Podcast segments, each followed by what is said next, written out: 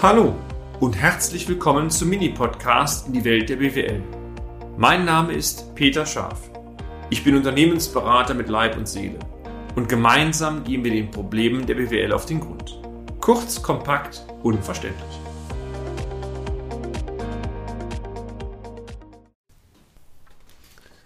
Bilanzanalyse in vier Schritten. Heute der zweite Teil.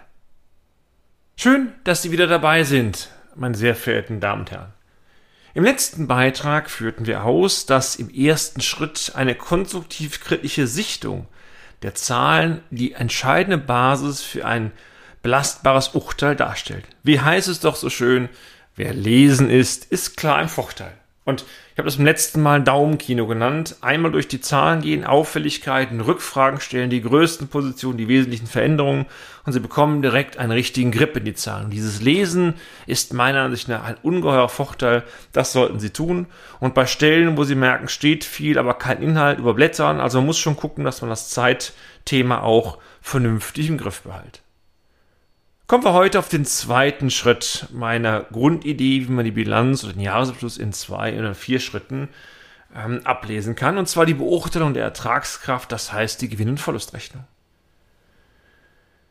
Lassen Sie uns diesen Schritt einmal pragmatisch angehen. Hohe steigende Gewinne sind betriebswirtschaftlich zu begrüßen, geringe Erträge oder sogar Verluste signalisieren deutlich, hier besteht Handlungsbedarf.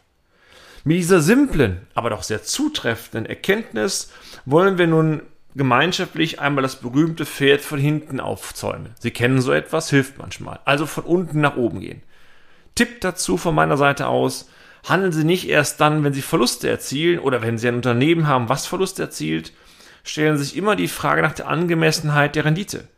Und wenn Sie Überzeugung sind, die Rentabilität stimmt schon jetzt nicht, wird Jahr zu, von Jahr zu Jahr schlechter, dann liegt mindestens eine Ertragskrise vor und vielleicht sollte man dann schon mal die Zahlen als Anlass nehmen, um sich die Frage zu stellen, woran liegt das eigentlich? Was ist denn das eigentliche Problem, dass die Zahlen immer dünner werden? Wenn Sie Glück haben, sind es nur eine inkompetente Buchführung. Meistens ist die Kombipackung mit Marktproblemen und einer inkompetenten Buchführung, aber es gibt natürlich auch andere Gründe. Gehen wir mal auf das Unternehmensergebnis von unten nach oben. Schauen Sie zunächst einmal auf die letzte Zahl des Unternehmensergebnisses und dort auf die Entwicklung der letzten Jahre. Im Fokus sollte hierbei sowohl der absolute, das absolute Ergebnis stehen, also der Eurobetrag, aber auch der prozentuale Wert in Relation zur Gesamtleistung. Wenn Sie ein Handelsunternehmen sind, dann wäre das der Umsatz. Diese Relation Ergebnis durch Umsatz oder Ergebnis durch Gesamtleistung wird oftmals als Umsatzrentabilität bezeichnet, Umsatzrentabilität wobei der Begriff verschieden definiert ist. Aber die Grundstruktur, Ergebnis durch Leistung, die ist in sämtlichen Publikationen gleich. Zweiter Tipp. Bilden Sie mal das Durchschnittsergebnis der letzten fünf Jahre, absolut aber auch relativ. Also nicht auf zwei Jahre schauen, gerade wenn Sie Sonderfaktoren wie Corona haben, sondern auf einen längeren Durchschnitt. Sind Sie mit den Erträgen zufrieden? Weist die Ertragslage steigende, eine sinkende oder eine schwankende Tendenz auf?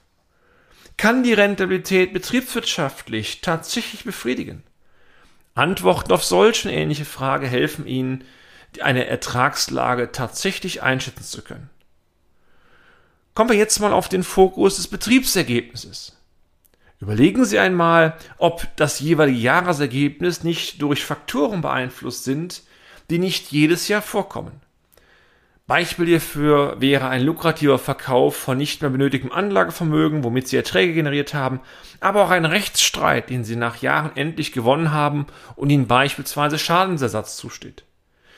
Diese beiden Faktoren erhöhen zwar ihr Unternehmensergebnis, aber mit ihrer wirtschaftlichen Tätigkeit haben sie nichts zu tun. Sie müssen also betriebswirtschaftlich herausgerechnet werden, das Ergebnis würde schlechter. Sie können das Spielchen immer rumdrehen. Manchmal haben Sie Faktoren drin, die Ihr Ergebnis belasten, beispielsweise einen großen Schadensfall durch einen Wasserschaden oder die außerplanmäßige Abschreibung von Forderungen, die ergebnismindernd sich auswirken. Wenn ich mal hoffe, dass Sie nicht jedes Jahr einen Wasserrohrbruch haben und nicht jedes Jahr Forderungen abschreiben müssen, gehören die im Rahmen der Durchschnittsbetrachtung auch eliminiert. Wenn Sie also diese ergebniserhöhenden oder ergebnissenkenden Faktoren herausrechnen, gelangen Sie zum sogenannten Betriebsergebnis. Dieses Ergebnis ist auf Dauer, meine sehr verehrten Damen und Herren, die entscheidende Größe und sollte eigentlich auch im Fokus Ihrer Betrachtung liegen. Die vorhin bereits skizzierten Fragen, die gelten hier natürlich selbstverständlich analog. Kommen wir zum nächsten Punkt, die Frage der Angemessenheit. Diese Frage ist immer dann relevant, wenn es Positionen gibt, die von der Gesellschaft mit der Gesellschaftsebene in Relation stehen und damit sich die Frage stellt, würde ein externer Dritter genauso handeln? Übrigens das gleiche Thema haben sie teilweise bei Konzernen, wenn es um Konzernverrechnung zwischen Tochtergesellschaften geht, aber das ist ein anderes Thema, was ich hier nicht ansprechen möchte. So können Sie beispielsweise bei einer Kapitalgesellschaft, Stichwort GmbH, selbstverständlich durch die Dotierung des Geschäftsführergehaltes die Höhe des Ergebnisses in der GmbH beeinflussen. Und damit, gerade bei kleinen Unternehmen, ist es oftmals die isoliert dominierende Kostenposition. Da gibt es auch eine Menge an steuerlichen Betrachtungen, wie viel Gehalt macht Sinn, um das Ganze dann am Ende so zu nivellieren, dass Sie die beste Steuerbetrachtung bekommen.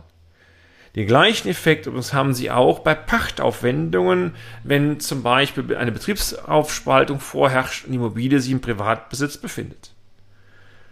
Das Kriterium der sogenannten Drittvergleichsfähigkeit, also würde ein Dritter gleiche Konditionen haben, da geht es darum, hilft Ihnen vielleicht zu einer objektiven Einschätzung.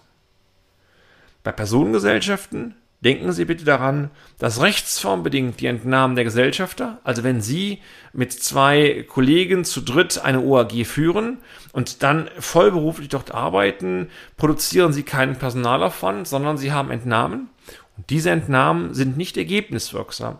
Heißt übersetzt, gedanklich ist zum Ergebnis immer noch das, das Entnahmeverhalten abzuziehen und damit muss ich am Ende auch eine korrigierte Rentabilität berechnen, weil halt eben dann bei einer Kapitalgesellschaft das Ergebnis nach Tätigkeitsvergütung wäre, während es bei einer Personengesellschaft Pflicht vor ist.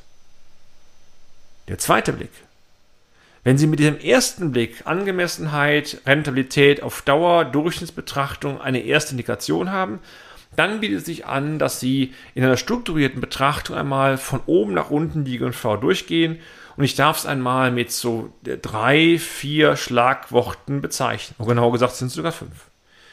Die erste Frage ist, wie hat sich die Gesamtleistung, Schrägstrich die Umsatzerlöse im Zeitablauf entwickelt das kann man gerne mit dem Stichwort Markt bezeichnen. Stichwort Absatzverhalten, Preissituation, Konkurrenzsituation und, und. Das zweite, was macht denn Ihre Handelsspanne? Also Materialaufwand, also Gesamtleistung minus Materialaufwand gleich Rohertrag, die Rohertragsquote, Stichwort Marge.